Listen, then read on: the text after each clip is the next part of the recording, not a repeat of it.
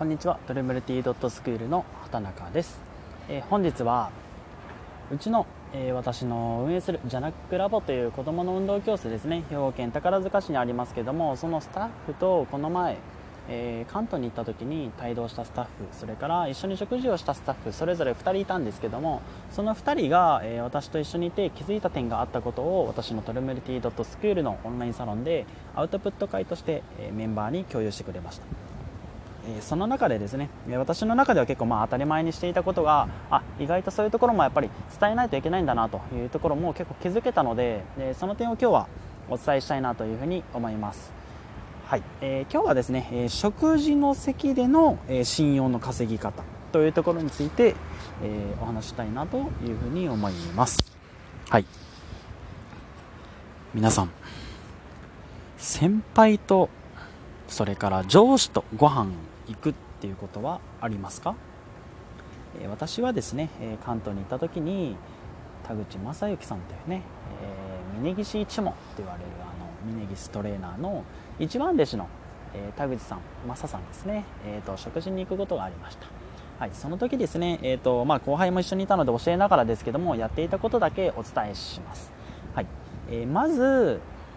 まあもうこれはね接待の教科書みたいな感じですよ。簡単な接待の教科書みたいな感じです今日は。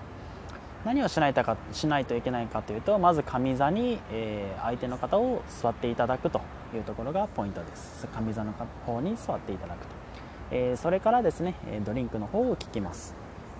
まあ大概、えー、お酒を飲まれる方だと、まあ、ビールが一番初めに来ますよね。なのでビールにされますか？それともそれ以外になさいますか？というふうな質問が、えまず初めにした方がいいのかなというふうに思います、えそれからですね、え注文の方ですけども、えあなたが何飲むかは別に何でもいいと思いますよ。はい。まあまああの同じものでっていうのがまあまああの一時のね、え、流行りというか、まあ、常識だしでしたけども今の時代あの同じものでって言ってもあまり信用は稼げないかなというふに思うんで別にそこ無理しなくていいと思うんでそこだけちょっと気をつけてくださいね。で、えー、食事ですけども、えー、ドリンクが来るまでにそれからドリンクの時に一緒に食べ物も注文するという場合であれば嫌いなものはございませんかと、まあ、事前に伺ってもいいかなというふうにも思いますし、えー、当日ですね、えサクッとあの嫌いなものはございますかと、え質問をしてください。で、えー、それを省いたメニューで、えー、注文しないといけないのはとりあえず、えー、ビールが来た場合とかですね。アルコールの場合特に、え当てがあった方がいいと思うんですよね。あのその場の空気を作るというところでも、えそこのマネジメントすごく重要になってくるので、えまあ、スピード料理というものがいくつかお店によってもあったりもしますし、まあ、この辺ね、えーと、場数もあるんですけども例えば卵焼きとかね、えトマトとかきゅうりとか、まあ、その辺ですね、えすぐ出てきそうなものをサクッと頼んでおくと。えー、それがまず1つポイントになるかなというふうにも思います、え、それからですね、えーと、ちょっとこれ畑中流なんですけどもご飯もの特に炊き込み系とかですね、え、時間のかかりそうなものってあると思うんですよ。それってね先に頼んだかないとじゃあ終わりの締めで土鍋頼んだぜみたいになったら、えそこから40分かよみたいなやっぱりなっちゃうんでなので、えー、早めにもう時間のかかりそうなものをもう頼んでおくということもポイントになる時もあるということだけで知っておいてください、はい。えー、それからですね、えーと、あとしないといけないのはですね、えーとまあ、大体あのコース料理とかって分かりますかね、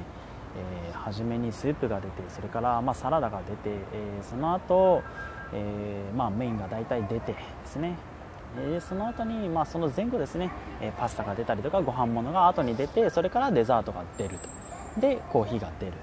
紅茶が出る。という流れが、まあ、コース料理の一般的な流れですよね。なのでその流れに沿ってやっぱり居酒屋とかでも大体パパッと、えー、注文をすることがベストかなと思いますし、え、何か食べたいものございますか？と見せておくというところがポイントです。何と何と何で？じゃああとは、えー、その注文の数にもよりますけどその時の場の人数とかね、えー、必要なそうものがあればあとじゃあこれとこれ頼もうと思いますけど大丈夫でしょうか？と一声かけてから、えー、注文する。はい、そんな感じで、え流れるように注文すると割とうまくいくのかなというふうに思います。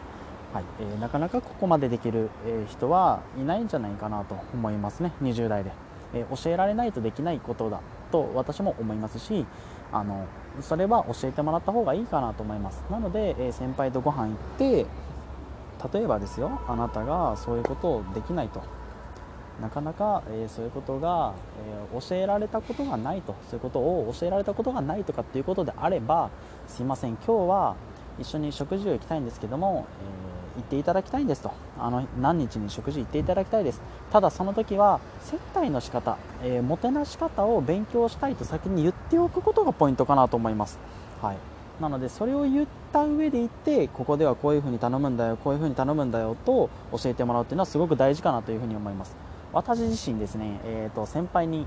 何度か食事に連れて行った行ってもらった際ね、えー、何度か実はそれを20歳20歳の頃とか19歳の頃に実はしていました。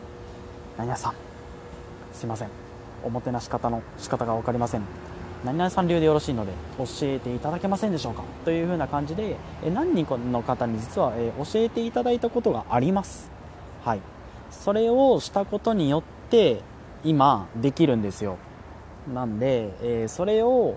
教えてもらおうというスタンスを持てているかっていうところがポイントなんですよね。ググればすぐ出てきますよ、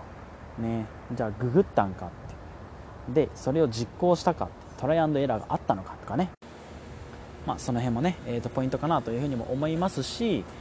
えー、何よりもあのポイントになってくるのってやっぱりこう自分が知ったかぶりしていないっていうところがポイントなんですよね。わからないならわからないなりわからないなりに、えー、分かりません教えてくださいと言えばいいわけであって分かったふりして一緒にその場に行ってその場の流れで行くっていうね、えー、結構ね食事の席のあの動きって気の使いってね意外と見てる人結構多くて、えー、私もおそこ気づくんだとかって結構ね見てたりします。はい。で、えそこを残念ながらできる人ってね少ないです。限りなく少ないです。はい、なので、えー、その辺りね、えー、ぜひ学んでできるようになってくれた方があの先輩からとかね周りからもそうですし例えば同期でご飯行ってその中に先輩がいた時にぐっと差がつくんで、えー、そういうようなことはできた方がいいかなというふうに思いますし身につけておいた方がいい技術だと私は考えています、はい。えー、先輩とご飯行くことって多分多いと思いますしどうしても先輩の方が多いあのお金にもなったりとかね、えー、大きな仕事の案件を持っていることがはるかに多いので、えー、後輩に仕事をやっぱり任せたいとか育てたいと思うのが先輩の心なので、えー、その点ね、えどういうもてなし方をした方がいいのかっていうところに関してもやっぱり知っておかないと、えいいおもてなしができるとこいついいなと思ってどんどんといっぱい喋ってくれるようにもなったりするんで喋、えー、らせるなら相手を気持ちよくさせないといけない。相手をいい気分にさせないといけないのであればやっぱりもてなしっていうのは重要かなというふうに思います。是非してみてください。